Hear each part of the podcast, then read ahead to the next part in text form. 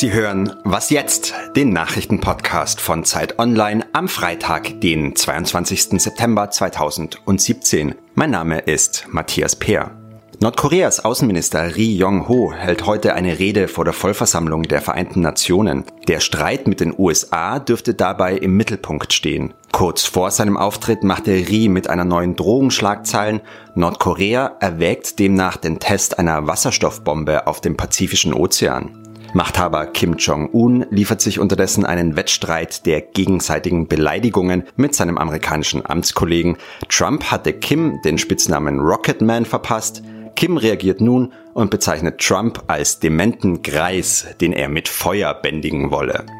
Etwas zivilisierter dürfte es klingen, wenn die britische Premierministerin Theresa May heute in Florenz auftritt. Dort will sie eine Grundsatzrede über den Brexit halten. Es wird erwartet, dass sie eine Übergangsphase nach dem offiziellen EU-Austritt vorschlagen wird. Außerdem will sie offenbar über die künftigen Rechte von EU-Bürgern in ihrem Land sprechen. Mehr darüber gibt es gleich im Podcast. Zuerst noch zum Sport. Die Bundesliga geht schon wieder weiter. Nach dem fünften Spieltag unter der Woche tritt heute Abend Wolfsburg mit neuem Trainer Martin Schmidt in München an. Der Redaktionsschluss für diesen Podcast ist 5 Uhr.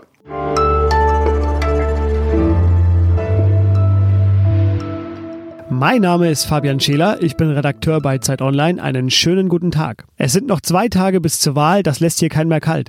Einziehen wird in den Bundestag auch zum ersten Mal die AfD. Einige Gesichter aus der AfD kennt man ja mittlerweile ganz gut, andere künftige Abgeordnete hingegen noch weniger. Diese Woche wurde eine große Recherche über die Abgeordneten veröffentlicht, die wahrscheinlich bald im Bundestag Platz nehmen werden.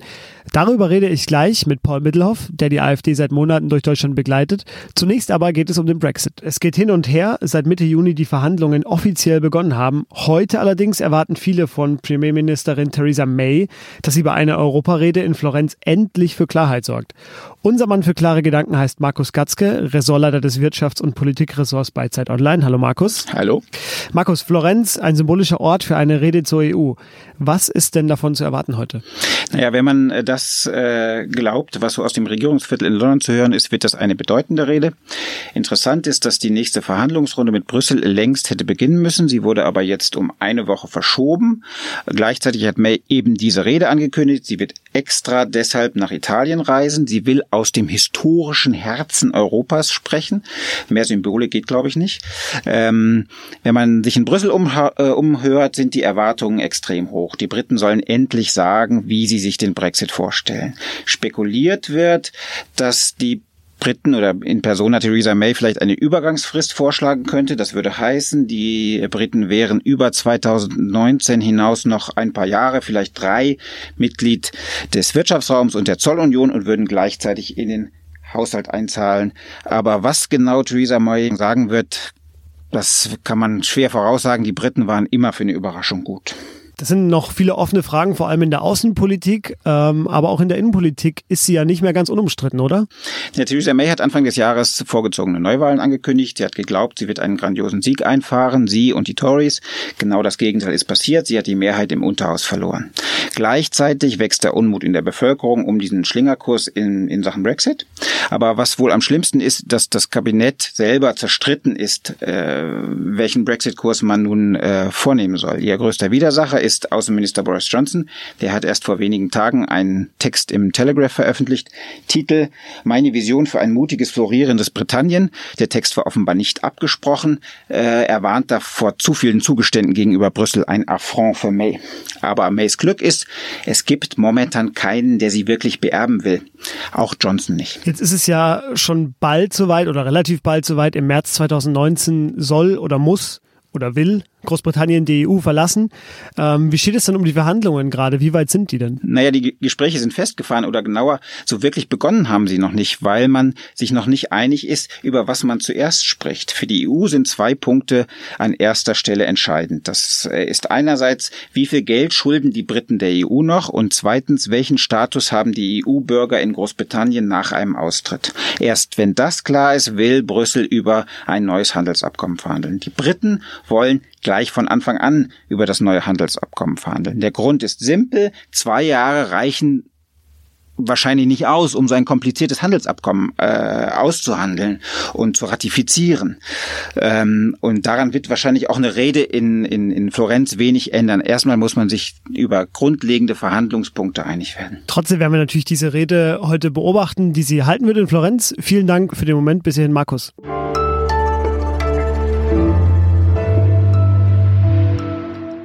Und sonst so? Sensationelle Nachrichten für alle Lottospieler. Judy Fincham aus den USA hat 33 Jahre lang mit den gleichen Zahlen Lotto gespielt und jetzt damit richtig gewonnen. 133 Millionen Dollar bekommt sie und falls Sie jetzt bei Ihren Zahlen bleiben wollen, toi toi toi, ich verrate Ihnen trotzdem, welche Zahlen Judy Fincham benutzt hat. Es waren die Geburtsdaten ihrer Familie. 17, 18, 24, 25 und 31.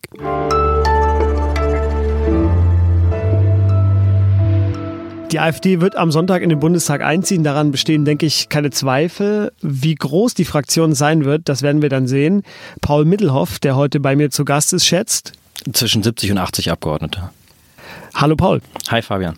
Paul, du reist seit Monaten der AfD hinterher und schreibst äh, darüber. Am Donnerstag ist eine große Recherche von dir erschienen und anderen Autoren, mit wem es der Deutsche Bundestag künftig zu tun bekommt. Äh, Frau Petri gilt dabei als Teil der Gemäßigten. Wie weit nach rechts müssen wir denn blicken? Also unserer Analyse zufolge gibt es neun Abgeordnete, die am besonders rechten Rand dieser AfD-Fraktion stehen werden. Einer davon ist Wilhelm von Gottberg aus Niedersachsen. Der war lange Chef der Landsmannschaft Ostpreußen. Das ist eine Vertriebenenorganisation. Und in dieser Zeit hat er viele Texte publiziert. In einem davon nennt er den Holocaust, und jetzt muss ich vom Blatt ablesen, ein wirksames Instrument zur Kriminalisierung der Deutschen. Und im selben Artikel zitiert er dann noch den italienischen Neofaschisten Mario Consoli. Als wir das bei der Recherche entdeckt haben, sind wir hellhörig geworden, haben nochmal weitergeguckt und tatsächlich hat er dann im Jahr 2007 auch einen Vortrag vor Studenten der Münchner Burschenschaft Danubia gehalten und die werden seit langem wegen rechtsextremer Tendenzen vom Verfassungsschutz beobachtet. Gibt es denn Kandidaten, die sich nicht nur in diesem deutschtümmelnden Umfeld bewegen und die sich nicht nur mit dem Untergang des Abendlands beschäftigen? Also rein fachlich kommen mit der AfD tatsächlich ein paar sehr qualifizierte Leute in den Bundestag. Das sind vor allem Juristen. Ein Beispiel ist Roman Reusch, der ist Oberstaatsanwalt in Berlin. Jens Meyer aus Sachsen ist Richter am Landgericht in Dresden und Thomas Seitz ist Staatsanwalt aus Baden-Württemberg. Ist ein bisschen seltsam, weil all diese drei haben in der Vergangenheit auch extreme Positionen geäußert. Meyer ist zum Beispiel mehrfach mit äh, der islamfeindlichen Pegida-Bewegung in Dresden aufgetreten. Wie wird denn die tägliche Arbeit der AfD mit diesem Personal aussehen? Also gibt es da schon Pläne, Ausschüsse, Untersuchungskommissionen? Besonders spannend finde ich den Blick auf den Mitarbeiterstab der AfD, der sich da in Berlin zusammentun wird. Unseren Recherchen zufolge beläuft sich das Personalbudget der Fraktion auf rund 17 Millionen Euro. Und da dürften dann künftig 350 Büroangestellte, wissenschaftliche Mitarbeiter und Referenten zusammenkommen im Umkreis der AfD. Tatsächlich sagen jetzt einige der zukünftigen Parlamentarier schon, dass sie ein paar Monate brauchen werden, um überhaupt im Bundestag ähm, arbeitsfähig zu sein, weil sie eben noch keinerlei Erfahrung haben. Kaum einer derjenigen, der jetzt ins Parlament einzieht, hat vorher schon mal in einem Parlament gesessen. Jetzt geht der Wahlkampf ja gerade zu Ende. Du warst jetzt monatelang mit der AfD unterwegs. Welche Erfahrungen sammelt man da als Reporter? Nach meiner Erfahrung ist es tatsächlich so, dass sich der Wahlkampf in den letzten vier bis sechs Wochen nochmal deutlich aufgeheizt hat. Ich war zum Beispiel vor zwei Wochen auf einer Wahlkampfveranstaltung von der AfD in Frankfurt am Main. Da stand Dr. Nikolaus Fest auf der Bühne. Der war mal bei der Bild am Sonntag. Und tatsächlich während seiner Rede zeigte er äh, auf mich, ich saß im Publikum und sagte, ähm, auch Sie können jetzt mal klatschen für meine Rede, Herr Mittelhoff. Und und daraufhin drehte sich der ganze Saal um. Ich war der einzige Pressevertreter an dem Abend und einer schrie, äh, melden, melden. Und das ist eine Form der Aggression gegenüber Presse, die ich so sonst bei keiner anderen Partei erlebe.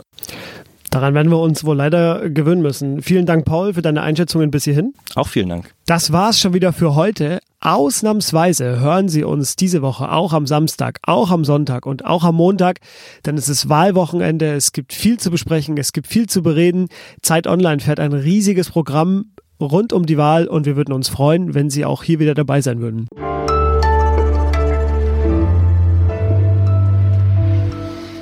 ich glaube, wir sind da wirklich easy gut in der Zeit drin. Also